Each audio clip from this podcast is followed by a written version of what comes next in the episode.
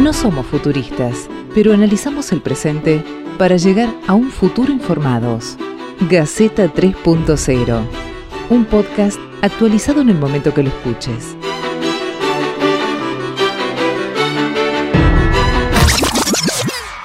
Resulta aprobado con 38 con 38 votos afirmativos y 29 negativos y una abstención resulta aprobado.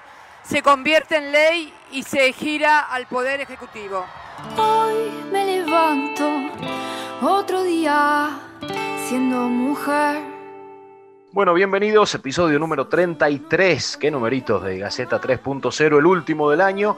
Habíamos dejado pasar la semana pasada para cerrar este año con eh, lo que ya es la ley de la interrupción voluntaria del aborto. Aborto legal, seguro y gratuito para todas las mujeres que deseen interrumpir su embarazo. Vaya uno a saber, por cada una tendrá su propio motivo. Hubieron argumentos a favor, hubieron argumentos en contra, recordaron el 2018, hubieron marchas, vigilias, eh, hubo hasta una ecografía en vivo de eh, esta cosa rara que tenemos de, encasillar a la gente de los celestes contra los verdes, los verdes le metieron música, eh, los celestes metieron curas, hubo, una discusión bastante, bastante interesante que no se zanja, no se zanja con la aprobación de la ley, probablemente hasta se judicialice porque hay un sector de los celestes que quieren ir a la, Corte Suprema de Justicia de la Nación a plantear la inconstitucionalidad de la ley. Eh, otra gente que por supuesto estamos a favor. Creo que en esencia de lo que se trata es de, eh, esto lo han dicho un montón de personas, así que no voy a decir nada nuevo, pero otorgar más derechos a las personas, en este, en este caso particular a las mujeres, para que puedan decidir sobre su propio cuerpo de realizarse una práctica que no es grata, no es sencilla, no es simpática, no le cae bien absolutamente a nadie, pero que hay situaciones que las llevan al extremo de decidir y hasta ahora la tenían que hacer en la, en la clandestinidad porque no estaba, no estaba aprobado, salvo en casos muy puntuales de violación y demás. Eh, a mí lo que me llamó la atención poderosamente fue la intransigencia, no solamente de, los celestes, hubo, mucha intransigencia, me preocupó el, alto nivel de violencia que hubo en los debates eh, por fuera del, Congreso. Me parece que en el Congreso, tanto en diputados como en el Senado, eh, brutalidad más, brutalidad menos, pero cada uno tuvo su argumento y su argumento eh, fue medianamente respetuoso en la mayoría de los casos. afuera, hubo un, nivel de violencia principalmente verbal que no me, a mí no me, no me sentó cómodo, no me gustó para nada. Que sigue, que sigue, los que se dieron por perdidos este, están tremendamente violentos. Eh, yo voy leyendo comentarios de personas eh, que estaban en contra de la aprobación del proyecto que están eh, dolidos, ofendidos y están, están muy violentos.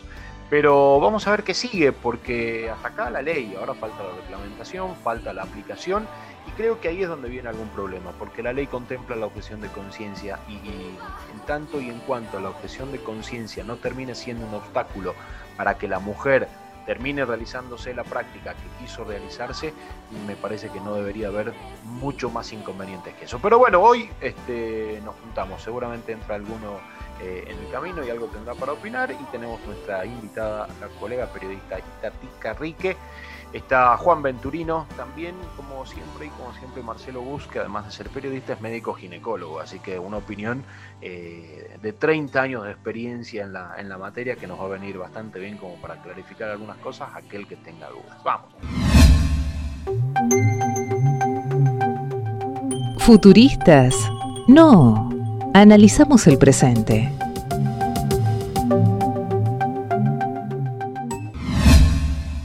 Yo, como, yo como mujer no tengo más que celebrar que, que, la ley se haya aprobado. Ese es en mis convicciones más íntimas. Tengo 42 años y nunca en ningún instante de mi vida dudé que el aborto debía ser legal.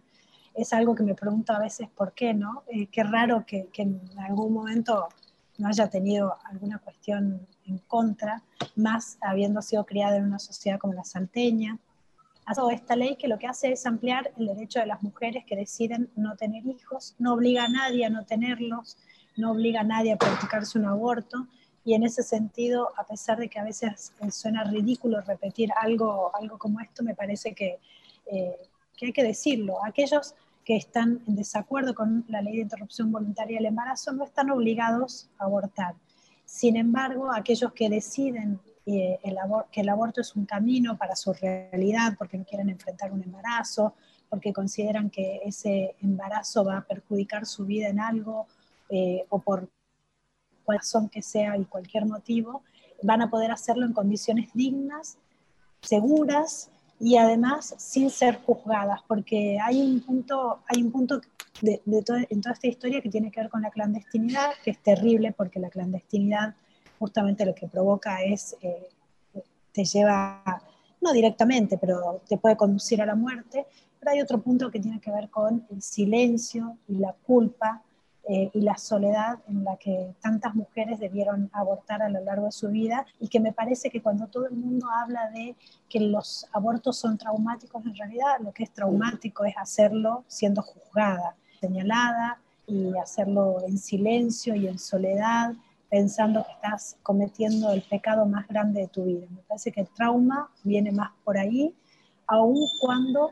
Eh, yo quisiera que ninguna mujer nunca en su vida tenga que pasar por un aborto, porque, porque es algo que te sucede y, obviamente no es una experiencia linda desde ningún lugar.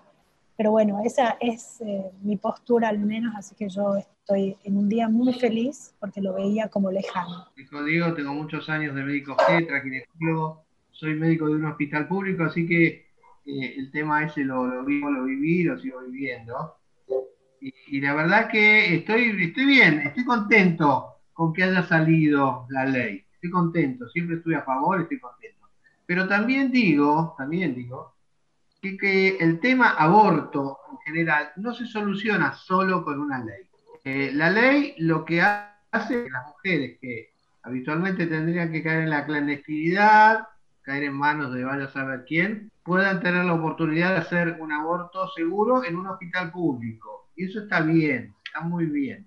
Pero la idea que yo tengo, y yo siempre tuve y sigo teniendo, es que la mujer no debería tener la necesidad de llegar a hacer un aborto. Por eso pienso que tenemos que arrancar de antes, que es la prevención, la prevención del embarazo no deseado. ¿Por qué una mujer se hace un aborto? Porque no deseó ese embarazo, por muchas causas, pero en general eh, vamos a encontrarnos que la mayoría son mujeres que no tuvieron acceso a la salud reproductiva, a los anticonceptivos, este, por razones económicas, razones sociales, porque no tenían, porque es una mujer que vive en un barrio pobre y que no tiene una salita que le pueda este, entregar métodos anticonceptivos. Nosotros tenemos una ley de salud reproductiva que casi no, se utiliza, donde se habla de la importancia que tenemos en darle una consejería, de darle anticonceptivos, de darle eh, la posibilidad de cuidarse a la mujer de los controles periódicos, etcétera, etcétera.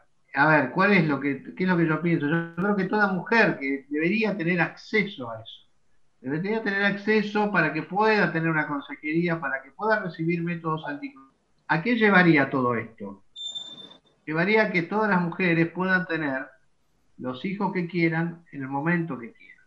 Es decir, la idea que tengo yo es que la mujer llegue a tener todos sus embarazos deseados ¿eh? que el embarazo no sea un accidente de por no tener un anticonceptivo a mano, este, por no haber podido pagarlo, porque nadie se lo dio, porque nadie, la instruyó, este, y queda embarazada y termina donde sea. Pero si todas las mujeres pudieran embarazos, pudieran tener la cantidad de hijos que quisieran, la cantidad de abortos públicos, privados, clandestinos, bajaría enormemente. No digo que no, no habría, habría, porque hay, muchas causas que, bueno, causas de violación, causas de falla de método, por ejemplo, que puede pasar, y otras causas que hacen que la mujer tenga que llegar al aborto. Pero si logramos que esto, que sus embarazos sean deseados, el número de abortos, que algunos dicen que son 300.000, pero estoy seguro que bajaría. Por eso, por eso, yo cuando escuchaba la gente, los verdes, digamos, a favor del aborto. Yo estaba de acuerdo, pero digo, muchachas, porque digo muchachas, bueno, yo eran las mujeres, denle también tanta fuerza a esto que les estoy diciendo, denle fuerza a la salud reproductiva, a la educación sexual. Yo sé que la nombraron, hablaron de eso, pero fue una enumeración, digamos. Sí, te tengo que decir, eh, de manera personal, junto a un grupo de colegas, eh, militamos por los derechos sexuales y reproductivos, que tienen que ver no solamente considerando el aborto dentro de esos derechos, sino también que se cumpla esta ley de, salud sexual que tenemos, que se cumpla la entrega de medicamentos, de anticonceptivos, la información, la ley de educación sexual integral. Obviamente que son patas que no pueden fallar en el marco de esta ley y que tienen que estar justamente para evitar los, los embarazos no deseados, ¿no? Eh, pero me parece que eso se hace y está, quizá eh, no se ve tanto, pero hay eh, muchísimas redes de mujeres que trabajamos a lo largo y ancho del país eh, buscando que se cumpla, buscando, eh, controlando muchas veces si en las salitas, se, en las salas que son los centros primarios de atención, se dan las pastillas anticonceptivas, cómo se aborda a las mujeres que llegan hasta ahí.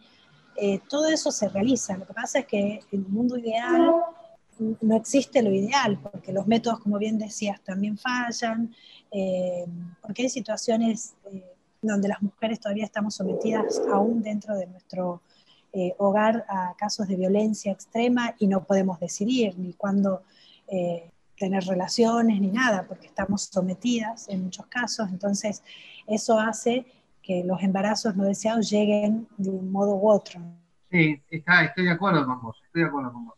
Pero me parece que todavía falta, porque eh, si vos te haces una encuesta a todas las mujeres que van a abortar, va a ser que muchas de ellas te van a decir, y porque no pude conseguir las pastillas, porque no tenía plata, porque en la salita no había más. Eh, y, por lo menos por ese lado, eh, está bien, y ti lo que están haciendo, me parece maravilloso, pero falta mucho para eso, falta mucho. Es decir, obviamente hay casos de violación, hay casos de, de, de, de situación social que empezaron de embarazo y terminaron en situación de desocupación y que sé yo que tuvieron que recurrir. Y eso, bueno, por supuesto, esta ley las va a favorecer. Pero yo insisto que tenemos que pelear fuerte, con tanta fuerza que pelear, tanto que pusimos fuerza en el aborto, pongamos fuerza en otro, en lo que vos estás haciendo. ¿eh? En la educación sexual, la anticoncepción, la consejería. Es decir, hay muchas cosas. A veces uno escucha decir ha muerto mucha gente por aborto, es cierto no sé si tanta, yo escuché decir, mueren cientos de mujeres por año por aborto, no mueren cientos de mujeres. De acuerdo a la estadística, 40, 50, que son muchísimas, son muchísimas.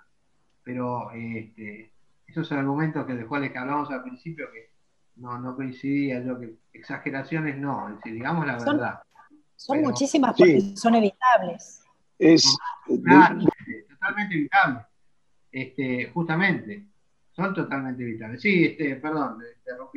No, yo quería aportar desde una lógica, digamos, que es la siguiente, que tiene que ver con permiso o prohibición de determinadas cuestiones. Las sociedades organizadas tienen para sí determinadas cuestiones.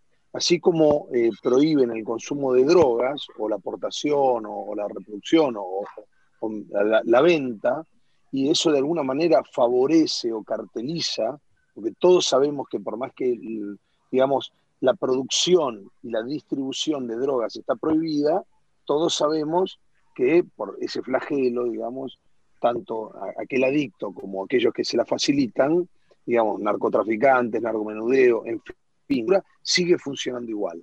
¿Por qué me voy a ese punto? Porque en realidad esas prohibiciones son prohibiciones, digamos, de alguna manera temporales o restrictivas a una determinada a una determinada esfera. La realidad es que los abortos en la clandestinidad se siguen practicando. Entonces, de alguna manera, esta ley lo que viene a resolver es que esa enorme brecha, eh, siempre aborto clandestino, pero eh, entre aquel pudiente y aquel que no podía, loctizarle son condiciones de salud, porque en realidad el aborto se iba a practicar igual. ¿Por qué puse este ejemplo de las drogas? Precisamente porque se ha demostrado, no es, no es reciente, sino la ley seca en los Estados Unidos, desde aquella época en adelante, que vos prohibir determinadas sustancias o determinadas cuestiones, lo único que haces es que cartelizarlo, eh, ponerlo en manos de algunos, o como esto que decimos, el enorme, estamos hablando de frondosa cantidad de dinero, o sea, es incalculable, hay estimaciones de lo que, por ejemplo, eh, por el narcotráfico. ¿eh? Nosotros llegan las noticias cuando debaten un territorio, ¿sí? se pisan un territorio, pero el resto de los días hay narcotraficantes y toda una cadena, una pirámide funcionando para poder proveer de esas drogas ilícitas. Digo, por poner un solo un ejemplo, ¿no? Podemos seguir nombrando infinitos ejemplos de lo que tiene que ver la economía negra o la economía oscura o la economía del delito. ¿Por qué nombro esto? Porque en realidad una economía del delito respecto de las interrupciones voluntarias del embarazo. Es decir, todo el mundo sabe que estaba prohibido y todo el mundo sabe que se podía hacer. De hecho, hay en el inconsciente colectivo, porque efectivamente no todo el mundo conoce, pero se sabe que depende del momento de gestación, vos con mil dólares te haces un aborto más o menos potable, si tenés un poco más, cada vez es mejor, y si tenés menos, terminás recurriendo a casos eh, donde realmente ponen en serio riesgo a esa mujer gestante, ¿no? a la embarazada. Entonces, me parece que es interesante este debate, a mí me tocó vivirlo cuando recién iniciaba derecho, estamos hablando muchos años, casi 19 años. De alguna manera lo que hizo la sociedad estos 19 años fue mirar para otro lado. ¿sí? Entonces me parece que es interesante, independientemente de la postura médica, y, respeto a todas, la postura verde, la postura celeste, la postura... Me parece que dar este debate desde una lógica, digamos, de reconocer, porque en realidad, nuevamente, insisto, ese, ese, eso se iba a dar igual, digamos, iba a suceder de la misma manera, iba a suceder igual. La única diferencia es que de esta manera lo que hizo fue, primero, cortarse el negocio de aquellos que curraban o robaban realmente, porque en realidad lo que hacían era un delito. Eh, ni siquiera se los puede llamar esos, porque no, no se los puede llamar médicos porque ellos han, jurado hipocráticamente, pero estaban haciendo, cometiendo un delito todos los días. ¿sí? Entonces, me parece fundamental que una sociedad madura, la Argentina, una europea, digo, si uno mira aquellos países que lo restringen, es Latinoamérica y prácticamente todo África. Por supuesto que hay otros países, digo, ¿no? Pero si uno piensa en eso, ya de por sí le tiene que llamar particularmente la atención.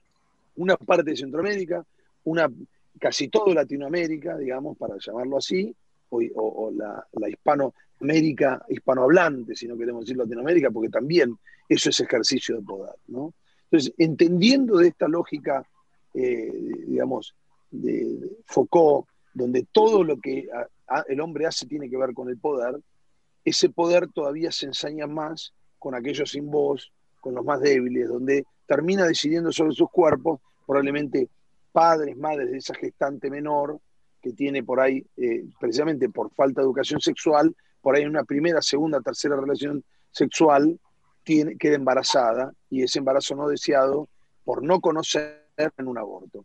Nuevamente insisto, y, ya termino esta idea, digo, el foco debería estar puesto más que en, digamos, en el eje de la salud reproductiva y todo, para mí, desde el punto de vista del, análisis político exclusivamente y respetando, insisto, todas las posiciones, tiene que ver con esto de la clandestinidad, el delito o no, y el negocio detrás de esto. Me parece que ese es uno de los ejes más importantes que esta ley viene a resolver. Sí, yo coincido en, que era necesario ante algo que, el Estado sabe que se hace de cualquier manera, eh, la, la regulación es como muy importante. Pero además es muy importante porque permite eh, traer luz sobre algo eh, que recién Marcelo marcaba, ¿no? Esto, las cifras. No sabemos las cifras reales y no las sabemos justamente porque es clandestino. Entonces, en tanto y en cuanto la clandestinidad no nos permita tener números las políticas públicas nunca se van a poder adecuar a tratar y abordar esa problemática que tenemos. Entonces, esta nueva puerta que se va a abrir probablemente nos traiga justamente eso, números reales eh, con respecto a cuánto, se practica, cómo se practica, quiénes lo practican, eh, para poder este, obviamente tomar decisiones eh, y acompañar este proceso cuidando cuidando todas las partes, ¿no? cuidando a la, mujer este, en, su decisión y, y, regulándola. El Estado está para eso, está para regular lo que sucede en una sociedad y esto sucede. A mí en lo, personal hay algunas cosas que, me apuntan. Digo, celebro el debate, eh, no, no en los términos violentos en que se dieron en algunos lugares, insisto, pero sí celebro el debate eh, que, se vino dando y que se va a seguir dando. Eh, había gente que decía que no, no, no, hay que, no hay que permitir el aborto porque esto va a ser un libertinaje, que ahora este, las, mujeres van a poder este, eh, hacer lo que quieran y demás, que para eso está la prevención. Bueno, buenísimo, está la prevención. Lo pueden exigir mucho más fuerte ahora a la, prevención, mucho más de lo que le exigieron, porque no le exigían hasta que no se dio el debate del aborto. Algunos sectores no, exigían la educación sexual eh, hasta que no se dio el debate del aborto. Eh, decían, bueno, pero ya está, el, tema de las violaciones ya está, ya está regulado, ya las mujeres si son violadas pueden abortar tranquilas, digo, entonces da la sensación de que tampoco les importa tanto las dos vidas, porque, bueno, bueno, este, si son violadas eh, está bien, pero no en otros casos, entonces eh, una vida sí, una vida no, ya no son las dos, sino son algunas, una cosa bastante, bastante turbia. De la objeción de conciencia me hacen ruido un par de cosas.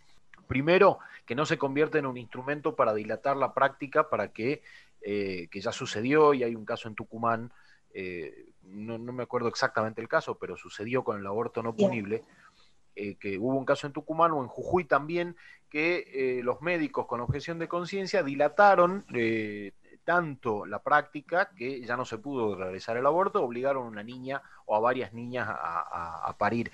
Y me llamaría mucho la atención también que en la objeción de conciencia haya médicos que en la clandestinidad practican abortos. Digo, me parece que esto es algo que tienen que hacer eh, o, debemos hacer especial foco hacia adelante porque puede pasar. Eh, y me parece que ahí caben eh, denuncias y me parece que tiene que ser como, como mucho más medido. Es muy interesante lo del negocio. Había sectores obviamente que se oponían porque le estaban pateando un negocio eh, fenomenalmente grande y me llama la atención mucho la apatía o la hipocresía de algunos sectores de la sociedad, que hasta que no se dio el debate del aborto no estaban interesados en las dos vidas, nunca hicieron absolutamente nada por los pibes que nacieron eh, de niñas, eh, por los pibes pobres que están dando vueltas por los sectores más vulnerables, nunca les arrimaron más que una remera rota o los desechos de la casa, nunca, nunca hicieron absolutamente nada. Y no lo van a hacer tampoco. Hay gente que sí, la vida, la vida, la vida, pero por el vivo, por el que ya la está pasando mal, por el que no tiene una vida digna, no están haciendo y no van a hacer absolutamente nada. Entonces me parece que también como sociedad hay otros debates que hay que dar a la vuelta de lo que vino sucediendo con el aborto. ¿no? Insisto, eh, nadie, muy pocos hablaban de ESI, de educación sexual, hasta que no se dio el debate. Eh, a muy pocos les importaba la vida de los vivos que no tienen una vida digna hasta que no se dio el debate del aborto. Entonces me parece muy interesante los focos que se van eh, o las puertas que se van abriendo respecto de este, de este debate, que es sumamente interesante, obviamente. Sí, estoy, estoy de acuerdo. Esto, bueno, la objeción de conciencia es algo que se trabajó hace muchos años. Eh, en principio, por ejemplo, con el tema de ligadura de trompas, que, fue un debate muy fuerte también, eh, ya hace unos años atrás, en donde también decían, bueno, si hay mucha gente que se considera objetora de conciencia, ¿qué va a pasar con las mujeres? Y eso de alguna forma se, se solucionó en todos los servicios en todos los hospitales hay gente que es objetora de conciencia y que tenemos que respetarlo. Lo que pasa es que la objeción de conciencia, como sabemos, no debe impedir la práctica. Es decir, si una mujer necesita realizarse un aborto, hay que hacerlo. Y si este médico no, no la hace por, una conciencia, bueno, tendrá que buscarse otro, pero alguien la va a tener que hacer. Lo que no me parece bien correcto es que que haya este, clínicas o sanatorios o servicios enteros que digan somos objetores de conciencia. Eso me suena mal, me suena mal, que todo, todo un hospital diga somos objetores. Este, ahí mm, mucho, mucho no me cierra el tema, habría que regular eso también.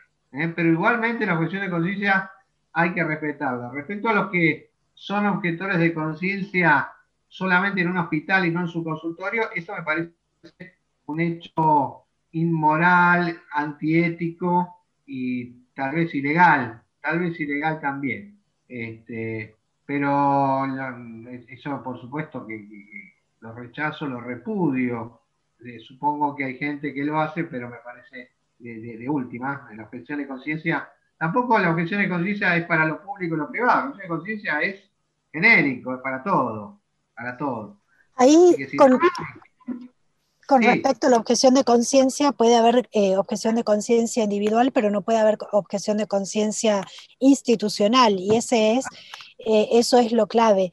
Y, fue, fue un punto muy debatido y muy complejo porque la ley este, que se envió al, al Congreso 18 eh, no quería la, introducción de la, objeción de conciencia y sin embargo en esta se, agrega por una cuestión de escuchar a, a, ciertos sectores. Yo coincido en que no se puede obligar a nadie a hacer lo que no quiera y desde ese lugar me parece que la objeción de conciencia está bien. Ahora, eh, primero, las instituciones no pueden ser objetoras de conciencia, tienen que tener cómo garantizar eso, porque son instituciones, al fin y al cabo, instituciones médicas. Y si hay que atender una cuestión de salud, como estamos hablando de este tipo, tienen que dar una respuesta a eso.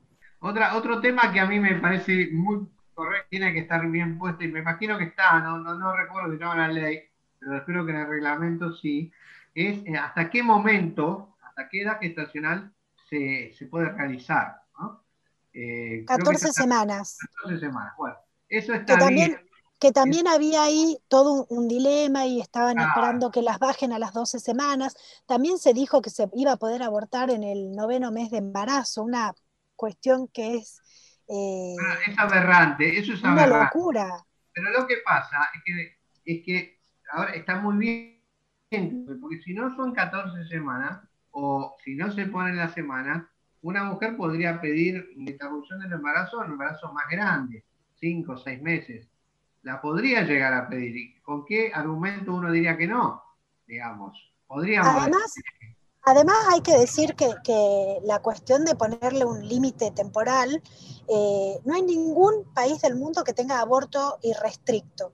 Siempre hay límites. Aún en aquellos países donde está aprobado y está legalizado, hay límites. Hay límites que tienen que ver con la edad gestacional, con, un montón de otros. Entonces, no es aborto irrestricto, no es que va a abortar. Eh, esta idea y concepción del, aborto alocado, ¿no? que, que, se va a usar como método anticonceptivo, como decían algunos legisladores nuestros. Eso es una locura, porque, como decíamos eh, al principio, verdaderamente ninguna mujer quiere pasar por un aborto. Es una cuestión que, yo estoy segura que todas las mujeres que pudiesen evitar llegar a esa decisión lo harían. Eh, no, hay, no hay ahí una, cuestión de que vamos a usarlo ni como método anticonceptivo, ni que nos va, este, que vamos a abortar dos o tres veces al año. Es, no sé, es algo que se dijo para desprestigiar también nuestra lucha, ¿no? Claro, hay, hay mucho, hay mucho, hay, hay, mucha mentira, ¿no? Que se, que se dijo alrededor de esto, ¿no? Esto, esto de, nada, ¿qué tienen que hacer el fin de semana? Ah, me voy a hacer un aborto y vuelvo. Eh, una, de, de, tomar el tema con una liviandad eh, brutal y, esto de, hubieron sectores, incluso periodistas, también políticos, que dijeron eh, que iba a ser irrestricto, que, nada, pueden abortar hasta, hasta el día anterior de, a parir. Eh, me, parece que hay que, hay que salir de la mentira, leer la letra de la ley y, seguir debatiendo, porque esto es un debate que va a dar eh, que, va a seguir trayendo cola, ¿no? Desde la concepción filosófica o religiosa de cuando algo o alguien es considerado persona. Hubieron torpezas del oficialismo también. Eh, cayó muy mal, incluso en sectores eh, a, favor de la ley, lo que dijo Ginés González García, que, es un fenómeno, que, digo, me, me, parece que no hacía falta. había, había que ser un poquitito más cauteloso, eh, eh, trabajar un poco más eh, en contra de la mentira y todo, pero hay, hay un debate eh, muy interesante que se va a seguir dando, porque aún hoy eh, ya aparecieron algunos a decir, bueno, ahora que ya pueden, este, que ya aprobaron una pena de muerte, podemos aprobar la pena de muerte para violadores, para asesinos, para, como si fuera todo lo mismo, ¿no? En, la misma bolsa todo lo mismo, y me parece que tampoco va por ahí la cosa. Son debates que se tienen que seguir dando, sí, se van a seguir dando, pero mm, tiene que haber un poco más de, de madurez intelectual de los legisladores, un poco más, un cacho más de lectura. Eh, no, no, no tanto marketing político para, para, hablar y listo mm, porque le encantaste a algún sector y nada más. Bueno, sumado, sumado a eso, creo realmente, Diego y todos los que están, que a la Argentina le hacen falta debates, debates en serio como este, donde se escucha a todas las partes, donde intervienen especialistas, donde se escucha a los que están en contra, donde se debate en serio. Parece que esa sería un ejemplo de institucionalidad democrática y que ya convence el que más argumentos tiene, no el que más efectos comunicacionales consigue. Y esto realmente, vimos, eh, las sociedades organizadas, las avanzadas, las que tienen más resueltos algunos temas, ya, son eh, pero recordemos también, que es la misma sociedad que hace no tantos años no reconocía ni siquiera el voto efectivo. Entonces digo, hoy nos parece algo normal y natural, pero en algún momento eh, se parecía que era algo que había que concedérselo, que no sabíamos si tenían todos los derechos. Entonces, eso tiene que ver también con el género y tiene que ver, insisto, en un debate que la sociedad tiene que darse a sí misma, porque efectivamente a, debates tan importantes, delante de, la interrupción voluntaria del embarazo, eh, que lo, está dando, lo acaba de dar, faltan otros debates, digamos, con ese nivel de importancia que es qué somos y qué queremos ser.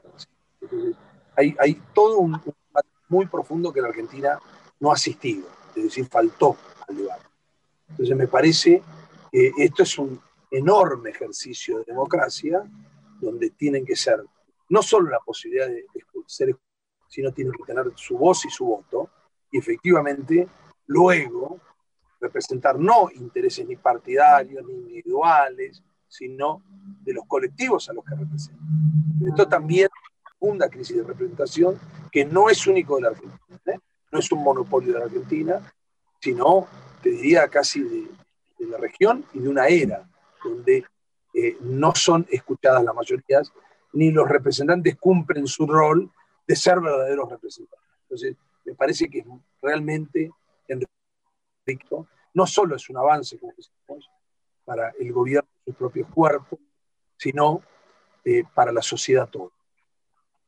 yo no sé si terminaste, Juan, que, lo que vos decís y lo que decía Diego recién me da pie para hablar de, uno de los argumentos que en general, eh, si se quiere, buscamos dar poco porque no era un argumento que, fuera bien recibido, pero tiene que ver con eh, respeto por el deseo de la mujer, ¿no? que también es un argumento válido, porque muchas veces cuando hablamos de aborto, eh, no sé si a ustedes se dieron cuenta, eh, cuando hablamos de aborto aparece inmediatamente la palabra violación, ¿sí? Eh, como si el aborto estuviese justificado solamente porque hay una violación. Y eso es una falacia. Las mujeres que desean abortar no necesariamente fueron mujeres violadas.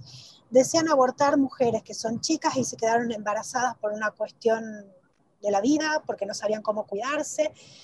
Eh, abortar mujeres que son adultas, que pueden llegar a tener mi edad y que no quieren tener más hijos.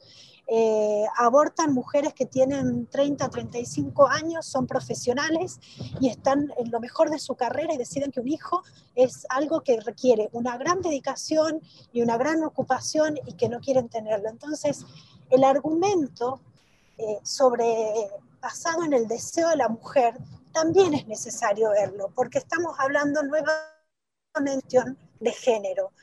Eh, decía alguien, no me acuerdo si fue Pino Solanas en el debate del 2018, que si en realidad lo que gestasen fuesen los hombres, el aborto estaría permitido hace muchísimo más tiempo, porque hubiesen entendido que cada uno tiene el derecho de decidir sobre su propio cuerpo. Eh, y acá remarco esto que decía Diego, no existe el dilema de las dos vidas, porque si, si existiese nuestra constitución, ni siquiera permitiría el aborto entonces, hoy en día, nuestra constitución permite el aborto por causales, está habilitando el aborto en sí, lo habilita. Entonces, si tenemos el aborto habilitado para casos de violación de menores o que corre en riesgo la salud de la madre o que la madre sea una persona con discapacidad, ese aborto es el mismo aborto que se practica sobre una mujer deseada que se quedó embarazada teniendo sexo por gusto, que hay que dar ese para mí, eh, para ser más maduros como el, el tema de, de, la violación ya fue resuelta por la Corte Suprema ya hace unos años atrás. Es decir, eso ya estaba, creo que estaba no, no fuera de debate, ya estaba resuelto el tema. El tema, ya los, los, eh, la, los eh, ministros de la Corte dieron un fallo interesante, una acordada, donde una mujer violada puede solicitar el aborto. Es más, hasta independientemente de, la edad gestacional, y acá, acá lo es decir, el fallo de la Corte decía que cualquier mujer que tiene un embarazo producto de una violación podría solicitar su interrupción, pero en ningún momento decía en qué edad gestacional. Eso trajo debate, trajo problemas, trajo problemas.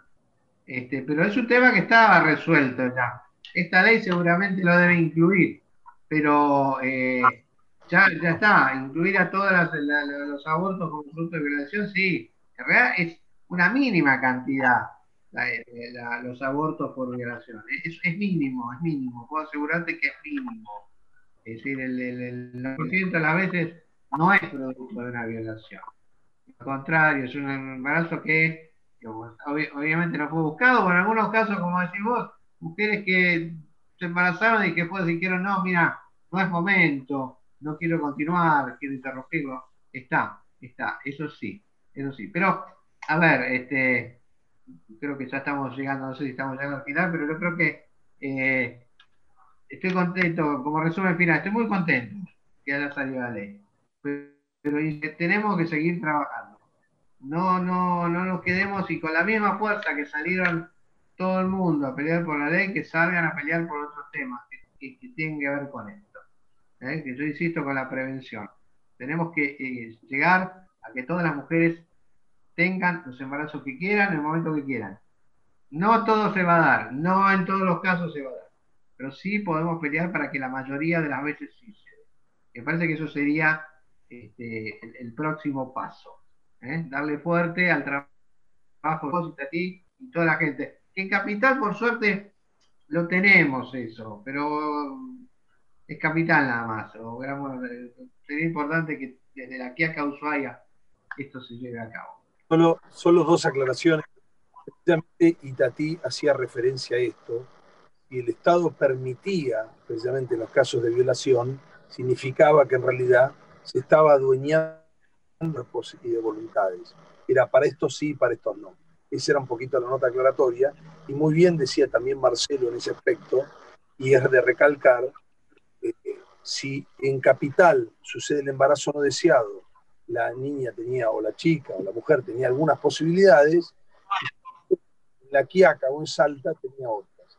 Y eso también habla de una parte, digamos, de cierta injusticia desde el punto de vista de las posibilidades. Solo simplemente aclarar cuestiones que por ahí habían quedado como solapadas, coincidiendo después en los argumentos de Marcelo, que hay que más. Eh, a partir de ahora hay que empezar a, a, luchar por una educación sexual integral y también esto, ¿no? Dejar de pensar que solo la mujer gestante es de alguna manera la que se hace cargo de ese niño que está por nacer y, y esta tentación de los grupos de celeste y todo de decidir sobre esa vida del niño.